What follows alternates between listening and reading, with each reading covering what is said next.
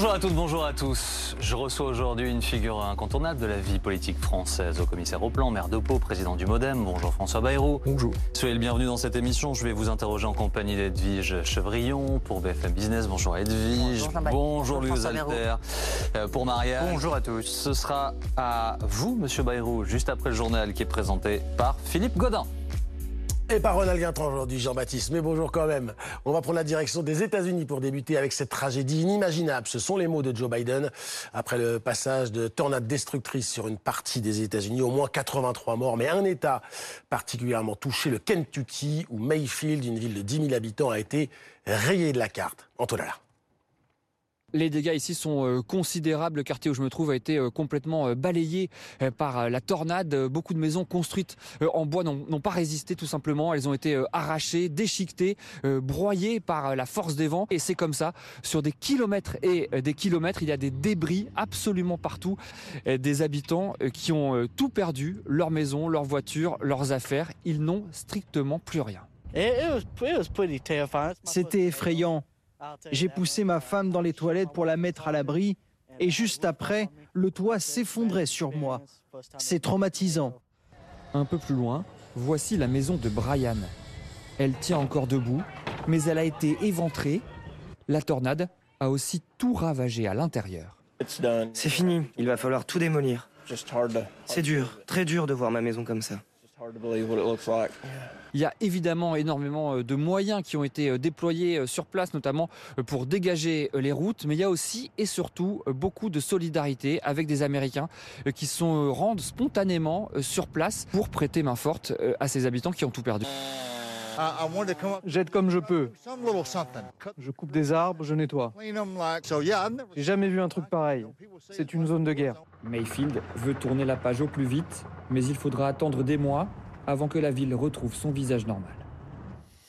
La justice en France, Yannick Agnel n'a pas dormi en prison, mais l'ancien nageur est placé sous contrôle judiciaire depuis hier soir. Le double champion olympique de Londres mis en examen.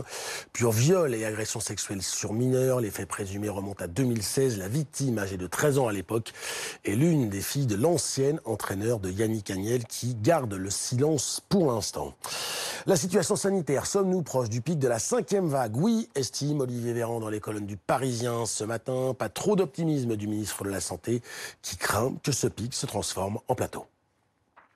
Depuis plusieurs jours, euh, ce que l'on constate, c'est que l'incidence euh, de l'épidémie, le nombre de, de nouveaux cas positifs euh, que, que l'on détecte, euh, augmente de moins en moins vite. Et donc, il est probable que dans les jours qui viennent, euh, eh bien, cette incidence se- se stabilise. Maintenant, comme le dit le ministre, euh, l'objectif, c'est pas juste de faire en sorte que l'épidémie arrête de progresser. L'objectif, c'est que cette épidémie recule. Donc, il faut que l'incidence baisse. Pour terminer, les résultats partiels qui viennent de tomber en Nouvelle-Calédonie, victoire écrasante du non à l'indépendance, 96,28% selon la chaîne publique de Nouvelle-Calédonie. 180 000 électeurs étaient appelés aux urnes pour ce troisième référence d'indépendance, avec une abstention record en raison du boycott des pro-indépendance pour cause de crise sanitaire. Voilà pour l'essentiel dans un instant BFM Politique. Jean-Baptiste Bourset qui reçoit donc François Bayrou.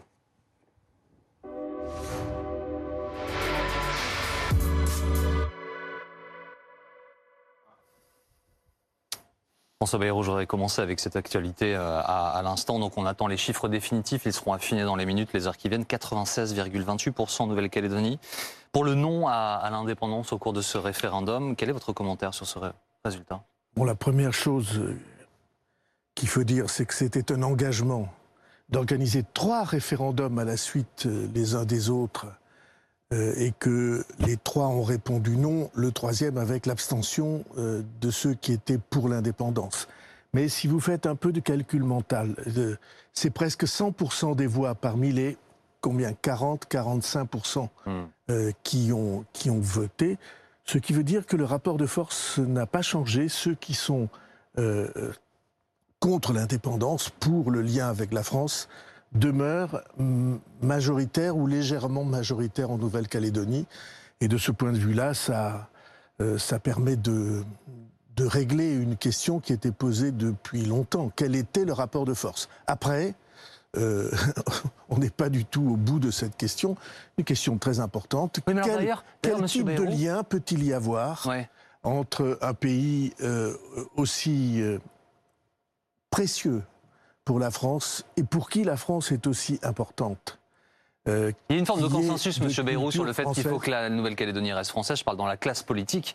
Mais il y a eu des attaques très vives contre Emmanuel Macron de la part de l'opposition qui lui a reproché en fait, de ne pas vraiment prendre ce sujet à bras le corps et de le laisser, euh, de le laisser comme ça un peu de côté. Eh ben, je crois que euh, tout, des...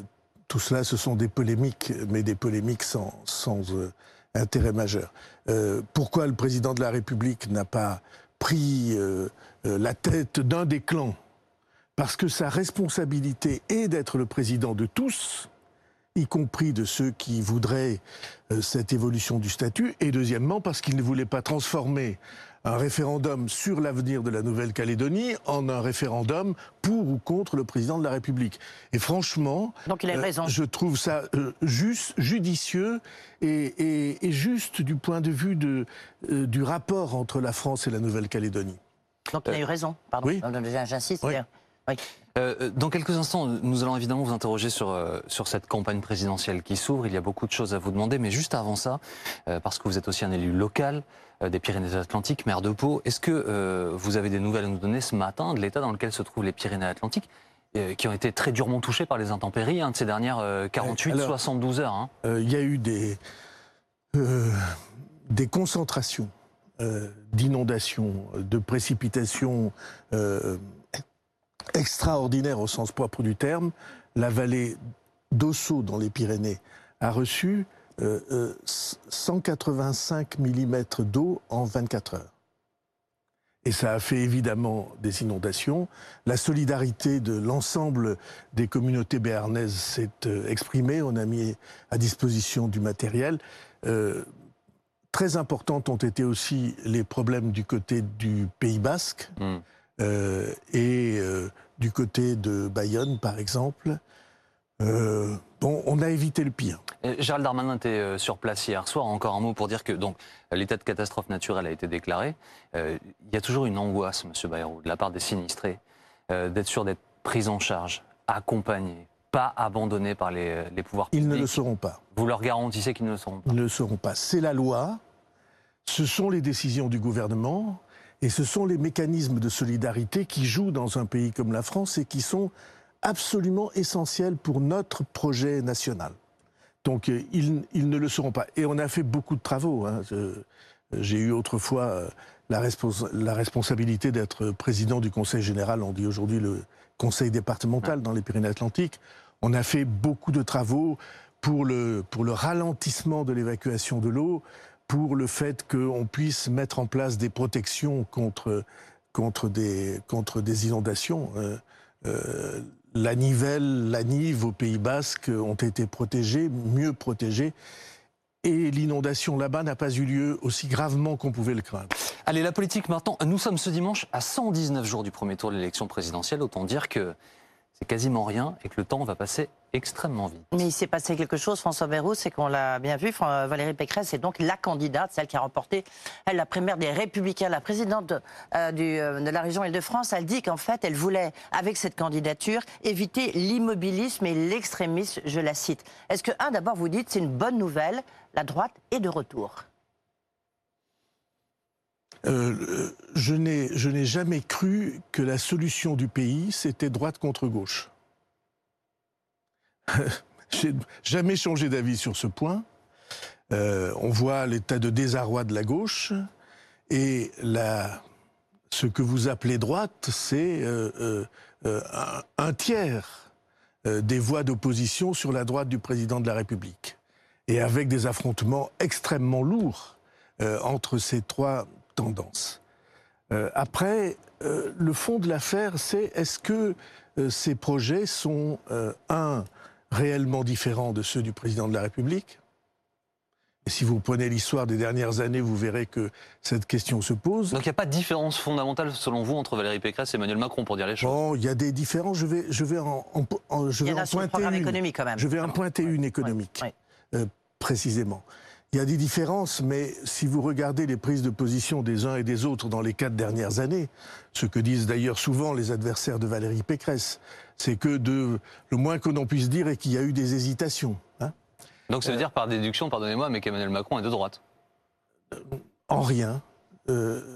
Bah, Valérie Pécresse, elle n'est pas de gauche, donc elle est de droite. Donc Oui, a mais, quelque... Oui, je veux dire, c'est... Euh, vous ne m'en...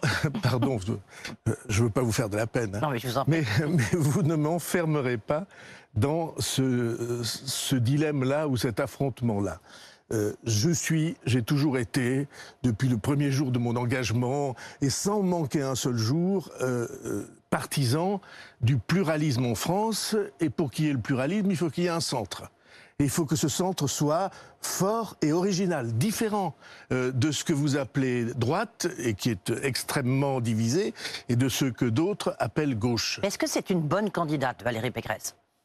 Euh, les, les militants LR euh, et quelques autres ont, dit que oui, donc je suis comme le président de la République, je prends les, les concurrents comme ils viennent. Mais j'ai une différence fondamentale. J'ai regardé le programme de Valérie Pécresse. Je connais ce programme. Grosso modo, c'est le programme de Fillon avec euh, euh, un peu plus, un peu moins de, euh, de un, un peu plus de d'appel à la dépense et un peu moins de de suppression d'aide aux Français. Mais je pense que ce programme est faux. Parce que ce que demande Valérie Pécresse, c'est euh, qu'on coupe dans les dépenses publiques, euh, qu'on supprime 250 000 fonctionnaires. Euh, faudra nous dire où, parce que dans le même temps, elle demande qu'on crée des emplois de fonctionnaires et, et- et que on, on intervienne de manière extrêmement dure sur les retraites, sur les allocations des Français. Je crois que cette manière de voir les choses, qui consiste à couper a priori dans tout ce qui fait le contrat social, n'est pas une bonne manière. Et ce que je préconise, moi, c'est qu'on pose la question à l'envers et qu'on se demande comment on peut produire plus pour soutenir le contrat social. La question n'est pas de couper, la question est d'avoir un meilleur équilibre entre euh, ce qu'on produit et les ressources de l'État et ce qu'on dépense. Euh, si on avait euh, un pays dans lequel la production, euh, c'est un, un- un des objets de la note que nous avons, Nous que nous avons Alors. publié, euh, dans lequel la production, dans lequel Oui, l'efficacité de l'État, l'efficacité de l'État, oui, c'est vrai.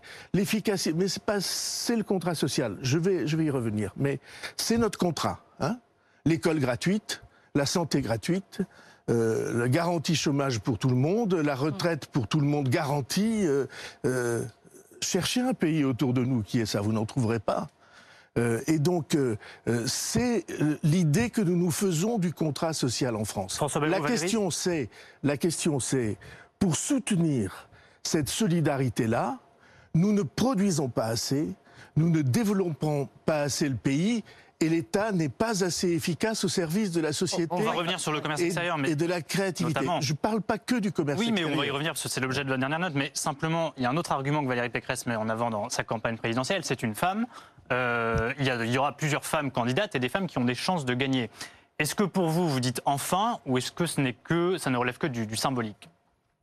Ah non, ça relève pas que du symbolique. Le, euh, le, la question de la place des femmes dans la politique est une question essentielle. Euh, Puis-je vous rappeler que c'est la première fois qu'il y a un gouvernement où il y a plus de femmes que d'hommes? Mais autour du président de la République, Ouais. il y a beaucoup moins de femmes, si je peux me permettre. Et toujours Et pas sur de les- femme à Matignon, hein, c'est non plus. Emmanuel Macron Et sur les postes parlé. clés, ce sont des hommes.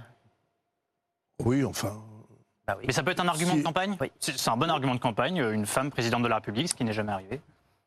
Moi, je ne fais pas euh, de homme ou femme un argument. Euh, J'ai toujours travaillé avec euh, des femmes. C'est absolument public. C'est ainsi que j'ai construit mes équipes. Nous avons cinq ministres au gouvernement, quatre sont des femmes. Et, au poste clé, Jacqueline Gouraud, par exemple, est numéro un dans le classement de nos ministres. Euh, pour moi, tout le monde sait ce que je pense. Je, je pense que les, que les femmes sont euh, assez souvent plus fiables que les hommes, euh, plus, plus engagées, désintéressées, assez souvent. Le contre-exemple existe aussi.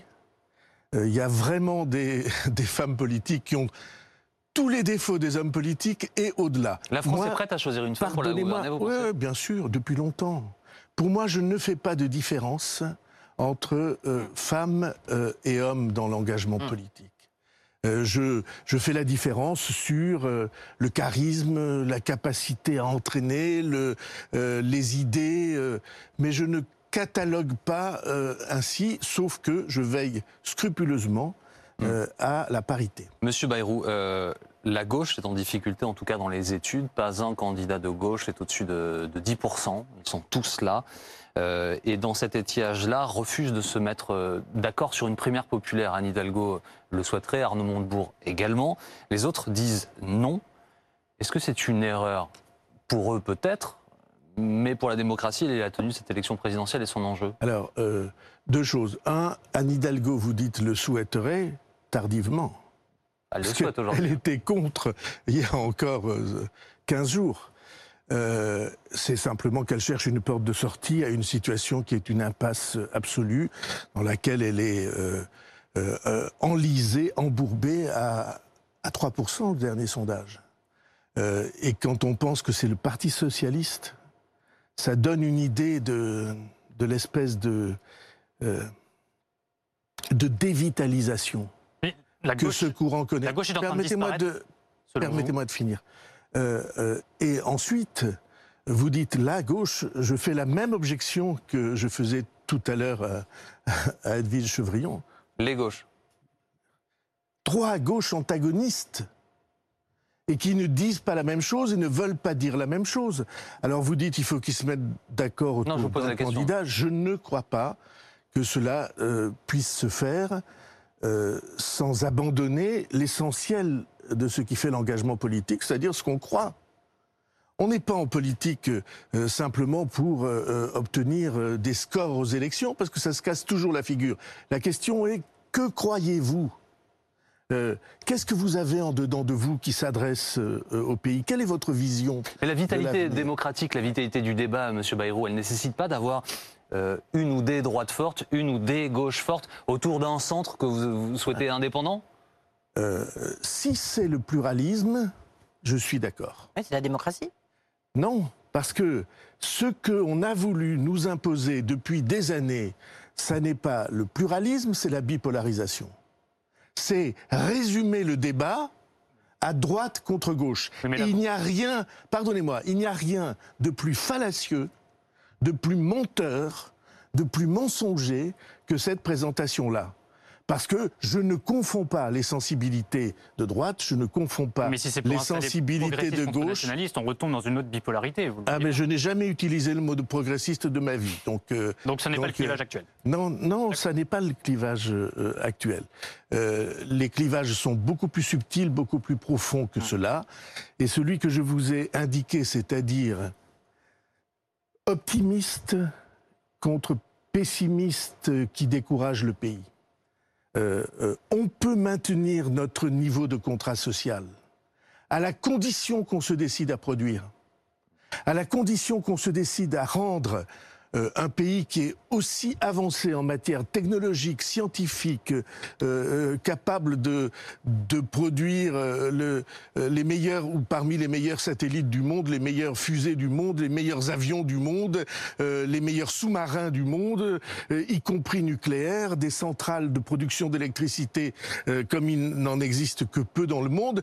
Comment ce pays-là n'est-il plus capable d'équilibrer euh, son commerce extérieur ou sa protection sociale? Monsieur Bayrou, c'est ça la véritable Monsieur Bayrou, vous parlez du, pessimisme. Alors j'imagine que comme Emmanuel Macron, vous faites en creux allusion à, Éric Zemmour. Il est désormais candidat à l'élection présidentielle. Euh, après avoir eu une trajectoire ascendante un peu inédite euh, sous l'histoire de la Ve République, il y a eu une forme d'érosion, puis une stabilisation. Il y a eu d'autres trajectoires ascendantes. De cette puissance-là, euh, de la vie de tous, en tout cas, elle est inédite. Emmanuel Macron. Je ne juge pas de sa qualité, j'observe juste la Oui, puis peut-être en 2007, il y en avait En revanche, il y a un fait qui est certain, Monsieur Bayrou, euh, c'est que tout le monde va débattre avec Éric Zemmour. Tout le monde propose à Éric Zemmour de débattre. Le dernier en date, c'est le ministre de l'économie, Bruno Le Maire, qui l'a fait. Est-ce que vous, vous iriez débattre avec euh, Éric Zemmour? Si la question se pose, on l'examinera. Mais ce n'est pas ça mon reproche à Éric Zemmour. Euh, c'est un reproche que je fais d'ailleurs à, des responsables politiques divers depuis longtemps. Il y a deux attitudes lorsque vous êtes engagé en politique, notamment pour l'élection présidentielle. Soit vous décidez de organiser l'affrontement entre les Français en désignant des ennemis, des adversaires, des gens à abattre, euh, et en les désignant, ce qui est encore plus grave de la part de Zemmour, euh, sur leur origine, sur leur religion. Et si on n'a pas étudié l'histoire de France sur ce que donnent les guerres de religion, alors on n'a rien compris euh, à l'être profond du pays. J'ai moi-même écrit beaucoup sur euh, Henri IV et sur les guerres de religion. Je sais de quoi je parle et comment. il le on sait a fait- priori aussi, puisque beaucoup ont dit que la reconquête, le nom de son parti, était une allusion à la Reconquista. Donc c'est la reprise Oui, de la péninsule ibérique euh, sur les musulmans. Oui, ben vous voyez, c'est le pire de ce que vous illustrez euh, ce que ce que je je trouve euh, euh, insupportable dans cette démarche-là. Il n'existe aucune expérience dans le monde. Écoutez bien ce que je dis.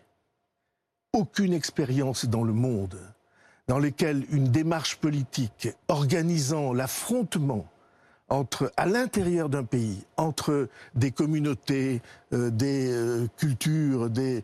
jamais ça n'a conduit un pays au, au mieux. Ça a toujours été une catastrophe absolue. Ça a toujours conduit au pire.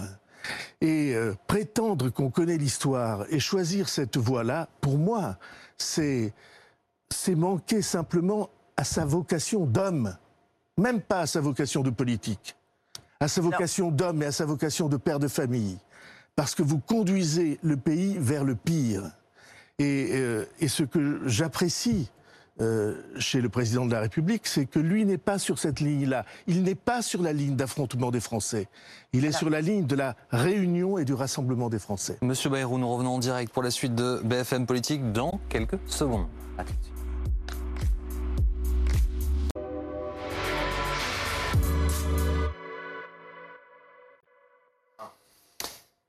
François Bayrou est l'invité de BFM Politique ce, ce midi. Euh, ça n'est un secret pour personne, Monsieur Bayrou. Vous êtes extrêmement Non, C'est un secret pour personne que je d'Emmanuel. Macron. Oui, bah là c'est public. Euh, mais ce qui est public aussi, c'est votre proximité avec le président de, de la République, qui sera très vraisemblablement candidat à sa réélection.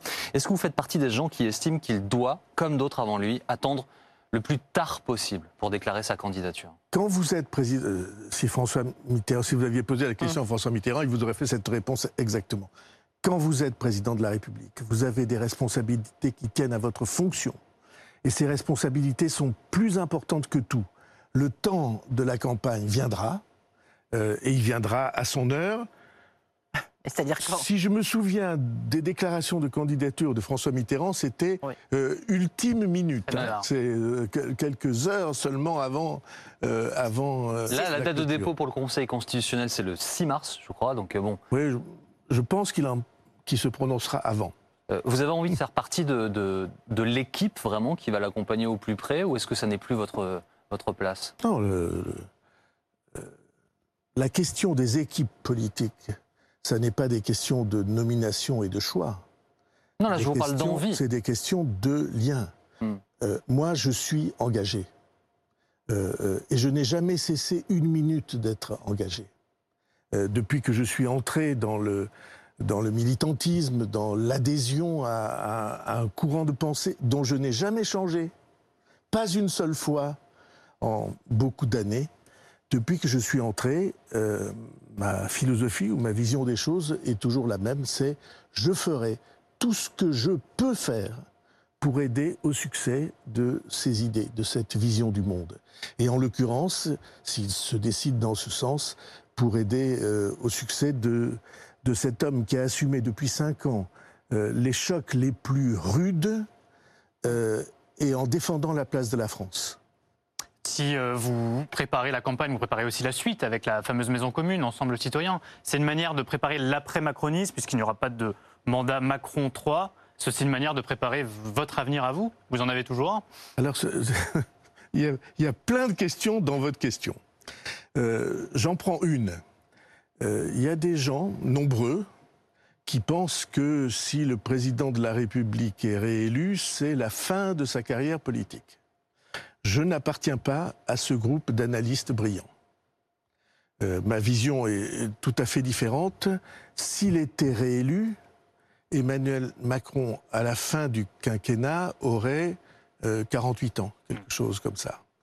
ça n'est pas l'âge de la retraite. Mais il ne pourra pas faire un troisième mandat. Ah Pas tout de suite, en tout cas. Il, y a une il ne pourra pas, pas tout de suite. avoir un troisième mandat de suite. Consécutif. Mais étant donné la place que désormais il a prise en France, en Europe et dans le monde, dans ce courant central que j'appelle démocrate, étant donné cette place, je pense que sa voix comptera. Et qu'il sera, euh, pour, euh, pour, les, pour les Français qui, qui s'intéressent à l'avenir de leur pays, qu'il sera un repère. Euh, donc ça, c'est la première chose. Deuxièmement, est-ce qu'ensemble citoyen euh, qui est, cette, qui est ce, ce rassemblement euh, de toutes les forces qui euh, veulent soutenir le président de la République et de toutes les forces qui demain veulent constituer un grand courant organisé de la vie politique française. Est-ce que Ensemble Citoyen le prépare? Oui, c'est ça le but, Ensemble Citoyen. et cette, cette étape de rassemblement, elle est nécessaire et nous avons pris toutes les dispositions et toutes les règles pour qu'on puisse aller de l'avant si on le souhaite. Pour, euh, je vais le dire mieux, pour que ceux qui veulent aller de l'avant puissent le faire. pour que ceux qui peuvent se réunir, qui veulent se réunir, puissent le faire.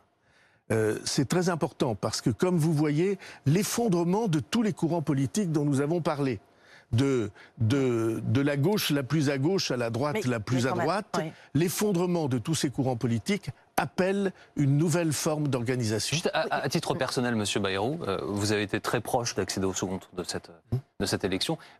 C'est quelque chose que vous avez mis derrière vous ou est-ce que vous dites qu'il ne faut jamais dire jamais? Monsieur Boursier, je n'ai jamais rien mis derrière moi. Jamais. c'est clair. Parce qu'au moment où vous mettez quelque chose derrière vous, ça veut dire que vous fermez, que vous tournez la page, hmm. que vous fermez euh, euh, un acte de votre vie, que vous passez à autre chose qui est distant, qui est lointain. Je ne suis pas fait pour le distant, je ne suis pas fait pour le lointain, je ne suis pas fait pour tourner les pages. Je suis fait et j'aime ce qui dure, hmm. les engagements qui durent. Euh, et, quand on voit les, problèmes du monde, hier, aujourd'hui et peut-être demain, alors on sait que la vie peut vous pousser à avoir euh, des prises de risques et des responsabilités. Donc jamais tourner de page. On a compris le message. Enfin, plus ou moins hein, quand même, parce qu'on s'interroge sur comment est-ce que vous voyez Emmanuel Macron avoir une troisième présidence. Mais enfin, ça, c'est, on à mon avis, on aura le temps d'y parler, d'en parler. Excusez-moi, ce c'est pas ce que j'ai dit. Hum. Comme vous l'avez dit à très, à très juste titre, la Constitution oui, bien sûr, fait qu'il ne peut pas y avoir de troisième mandat. Ça. n'est pas ce que j'ai ce que j'ai dit.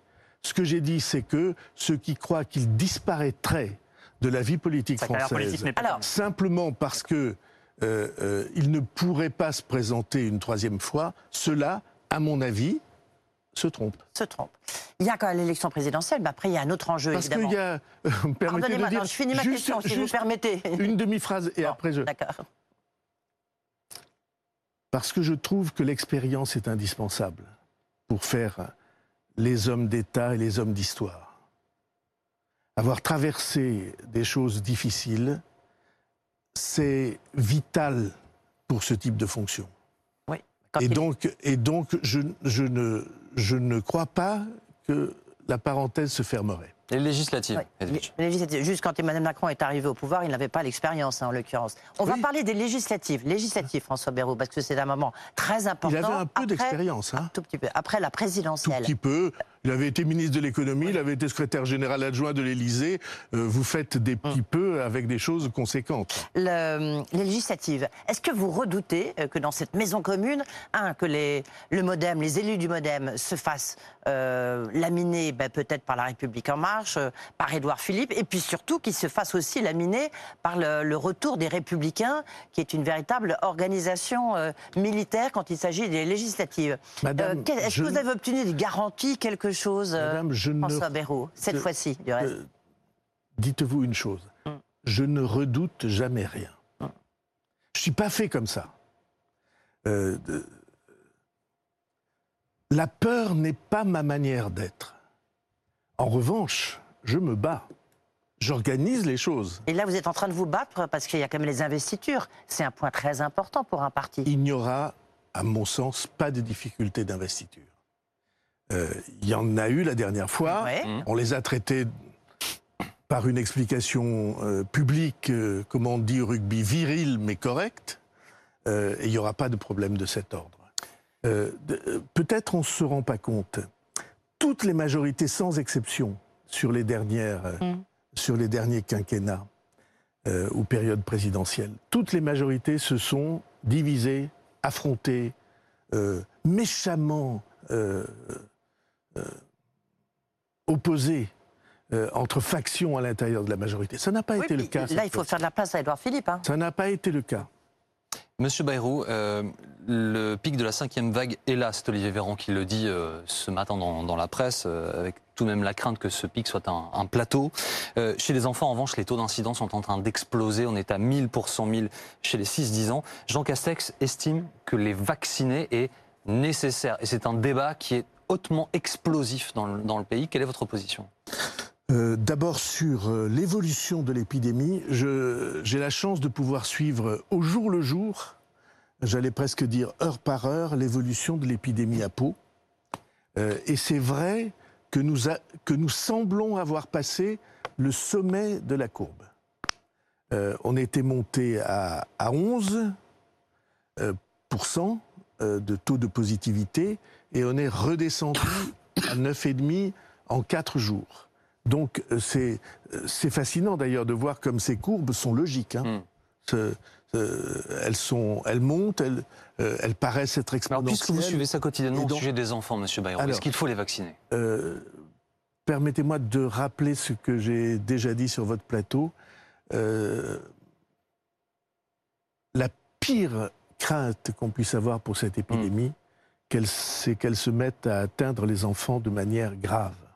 Pour l'instant, ils, sont très atteints en nombre, mais pas de manière grave.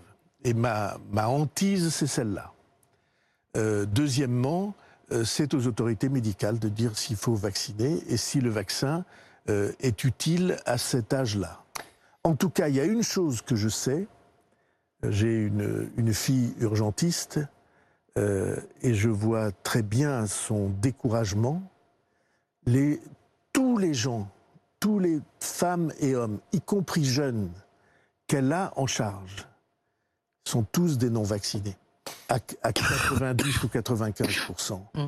et qu'on entretienne dans le pays, euh, que des gens se s'ingénient à entretenir dans le pays l'idée que, euh, au fond, on, euh, on peut se passer de la vaccination et que même la vaccination, Mm. euh, c'est criminel. Ce sont des gens qui engorgent l'hôpital. Est-ce que l'hôpital risque de craquer, selon vous? On voit les plans blancs se multiplier dans le pays. Oui, en tout cas, il y, a des, il y a des risques très importants, mais si nous atteignons le sommet de la courbe, et si nous passons les 15 jours qui viennent, puisque c'est à peu près le délai, les 15 jours entre, entre euh, le, euh, l'infection virale et euh, l'hospitalisation, euh, alors peut-être allons-nous connaître un répit. Euh, Monsieur Bayrou, juste avant de vous interroger au sujet de la, dernière note en date du Haut Commissariat au Plan, un sujet d'actualité. La parole se libère enfin. Enfin. Une des jeunes femmes qui met en cause, Nicolas Hulot, a, décidé de porter plainte. Je m'adresse aussi à l'ancien ministre de la Justice et garde des Sceaux. La question de la prescription est un sujet central dans notre démocratie, mais aussi dans la façon dont ces sujets sont, traités. Est-ce qu'il faut regarder à nouveau le sujet de la prescription? Je précise qu'il a évolué avec le temps et qu'il a été porté à 30 ans euh, pour les cas de viol sur mineurs par le gouvernement actuel. Euh, franchement, si vous supprimez la prescription dans un ordre euh, juridique et judiciaire, vous allez à des catastrophes considérables. Ça n'est pas gai de constater que des actes inqualifiables, je ne parle pas de cela, je n'ai aucune information, mais c'est pas gai de constater que des actes inqualifiables sont prescrits. Mais si vous n'avez plus de prescription, alors il n'y a plus de vie en société possible. Et donc, je pense que ce sujet doit être traité avec beaucoup de prudence. Beaucoup de prudence. On parle de, vous êtes haut commissaire au plan et vous avez publié une note notamment sur le commerce extérieur français où vous tirez la sonnette d'alarme parce que c'est vrai que ça fait 20 ans euh, que notre commerce extérieur est largement déficitaire. S'effondre. S'effondre totalement pour atteindre, pour atteindre, une situation dramatique, 75 milliards grosso modo, c'est le chiffre que vous citez, notamment par rapport à l'Allemagne, notre partenaire pourtant, euh, partenaire industriel. Euh, qu'est-ce que pourquoi, pourquoi on est dans cette situation-là? On va pas refaire, on n'a pas le temps. Euh, mais pourquoi on est C'est une absence de prise de conscience de la part des dirigeants euh, politiques? Et c'est en train de changer. Bah, ça s'arrange euh, pas. La courbe ne s'inverse pas. Oui. oui. Donc ça s'arrange. J'ai été interrogé sur la prise de conscience. Oui. C'est en train de changer. Pourquoi c'est comme ça? Parce qu'on on a considéré pendant longtemps que c'était pas grave. On a pensé pendant longtemps que ce qui comptait en économie, c'était la bonne santé des entreprises. Et personne n'a regardé la bonne santé du pays. La bonne santé de la communauté économique que nous formons ensemble. Euh, et on a des succès qui sont inouïs. Mais sur lesquels on s'est trop reposé. Et on est incapable de traiter les choses du quotidien. Euh, et c'est l'inspiration de cette note que je replace dans euh, le contexte que je décrivais au début.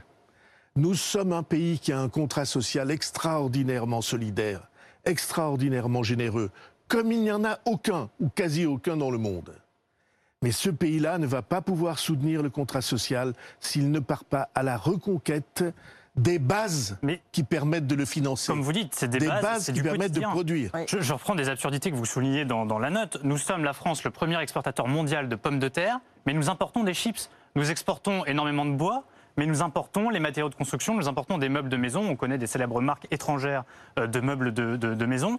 Euh, à qui la faute? Est-ce que c'est une absurdité de la mondialisation quelque part? C'est, je crois que, que la responsabilité, s'il y en a une, est celle de, des, principaux prescripteurs dans l'opinion française qui se sont euh, résignés, comme je le disais, à penser que l'important c'était les entreprises. Euh, et que les choix que faisaient les entreprises, si elles étaient pour leurs bénéfices, c'était très bien.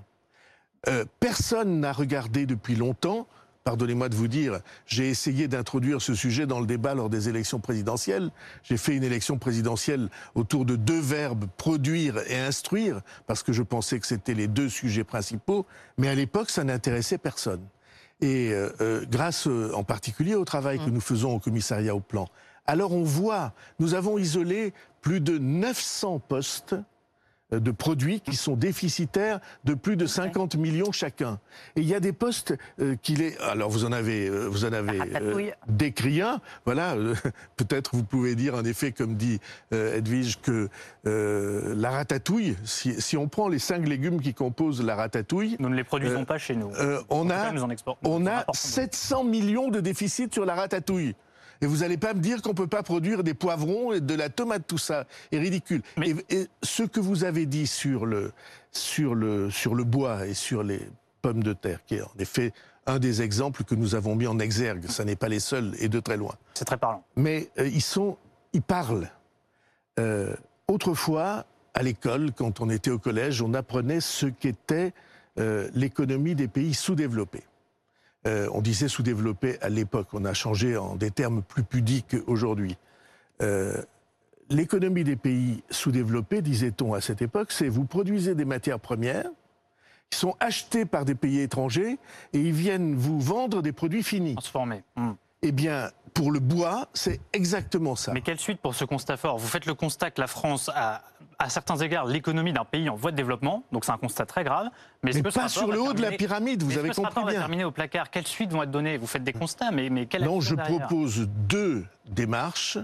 La première démarche, c'est que l'État prenne la responsabilité de réunir, y compris les entreprises privées et les grandes entreprises, autant que les moyennes euh, et les petites, en euh, euh, prononçant des appels d'offres, si j'ose dire, en disant sur tel produit, est-ce que vous avez une stratégie? Et que à ce moment-là, on fédère, on met autour de la table ce qu'on ne fait jamais. L'État annonce des décisions, mais le monde du privé y est totalement étranger. Il faut faire partager ce constat autant au privé qu'au public, et cette fédération, cette capacité de fédérer les acteurs est très importante. J'ai fait une deuxième proposition. S'il y a vraiment des secteurs où nous n'avons pas les entreprises, alors réfléchissons à prendre des participations dans des entreprises étrangères pour implanter en France des unités de production. Mais l'État est déjà actionnaire de quasiment toutes les grandes entreprises privées en France. Eh bien, d'où Donc c'est, je sais pas, d'où l'efficacité qu'il peut avoir pour les convaincre.